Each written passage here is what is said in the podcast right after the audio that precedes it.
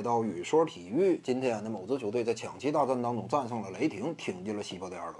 葫芦球手呢，在最后时刻啊，用一记防守端超强悍的表现，一记血帽，直接呢扼杀了对方取胜的希望。可以说呢，这一次防守壮举啊，也算是葫芦球手啊近些年以来一直苦苦磨练自己球技，尤其在防守端呢，呃，以身作则，冲在第一线的这样一种行为做法，这样一种主动的提升呢，一种极佳的诠释。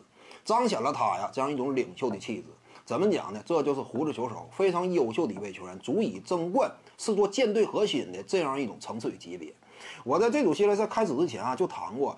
呃，雷霆与某支球队阵容层面相比呢，某支球队其实短板非常明显，是占据劣势的。一方面呢，是这支球队啊，另一个核心当家，差不多三千多万年薪的猛男因伤缺阵，那你这个巨额的薪金压力扛着，对不对？本身整体的薪金规模相比你呢，就矬了一块嘛。再者呢，这支球队啊，整个阵容框架的搭建呢，内线球员的储备确实是太薄弱了，非常狭窄嘛，这就会导致一种什么情况？季后赛当中啊，面对对手的调整呢，你这块很难予以。以充分的应对，进而呢，使得频频陷入到犯规麻烦当中。也就是说呢，整个框架来看，某支球队确实是极具劣势。反观雷霆呢，阵容极其饱满，而且健康。内线这块呢，达尼罗、加里纳利啊、亚当斯、板凳席上蹲着的诺埃尔啊，可以说各具特色。年轻球员这块呢，球队啊非常倚重的潜力新星啊，谢伊、亚历山大发挥也挺亮眼。板凳席上呢，或者说有的时候呢，也客串首发这个斯罗德。曾经的小鹰王，火力呢也极其凶悍，这就是雷霆队吗？他整个的阵容框架可以说各个位置要什么有什么，能选择的方案、应对的手段多种多样。因此呢，这就是在赛前呢，两者之间整体框架深度这方面的一个基础判断。但是你别看说啊，某支球队在这种对比之下，他占据劣势。为什么当时我仍然认为，就是在胡子球手的率领之下，他依旧能够率队笑到最后呢？这就是归根结底到两人之间啊本身能力层次的差距。因为胡子球手呢，经过事实的检验来看，不光是在这组系列赛当中啊。呃，整体打出的数据表现呢，场均接近三十加，这样一种高分表现，这样一种层次。而反观克里斯保罗呢，场均仅仅二十出头，两人之间的输出能力就不在一个级别。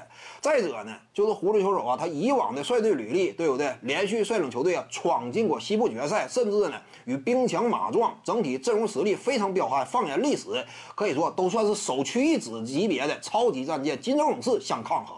当时的表现那也是有目共睹的，靠着个人呢这样一种强攻能力，后撤步移突破的威胁，这样一种造犯规的能力啊，率领球队打出的进攻层次，整体的进攻能力非常可怕。这是胡子球手嘛？反观克里斯保罗呢，屡屡倒在西部第二轮。这个归根结底就在于，呃，两支球队啊，核心领袖确实还是有差距。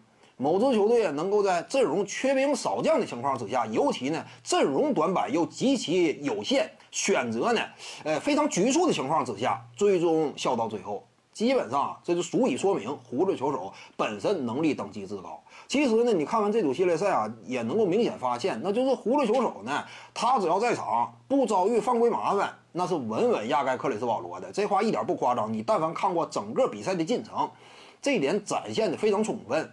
因此呢，最终啊，胡子能够率队啊挺进第二轮，这个也算是情理之中吧。怎么讲呢？今年的克里斯保罗呀，他就是常规赛阶段这样一种率队表现仍然强悍，但是我们对于克里斯保罗的认知呢，一直都是这样，他率队下线是能够得以保证的，但是上线这块，起码职业生涯目前为止尚且没有证明过自己，这也是现实的吧。当然啊，第一轮呢已经盖棺定论了，季后赛就是这样，不断的向前看。而等待胡子球手的呢，即将遭遇的是更加强悍的对手。本期呢就跟各位聊这儿，如果你喜欢本视频呢，点击屏幕右下角订阅，咱们下期再见。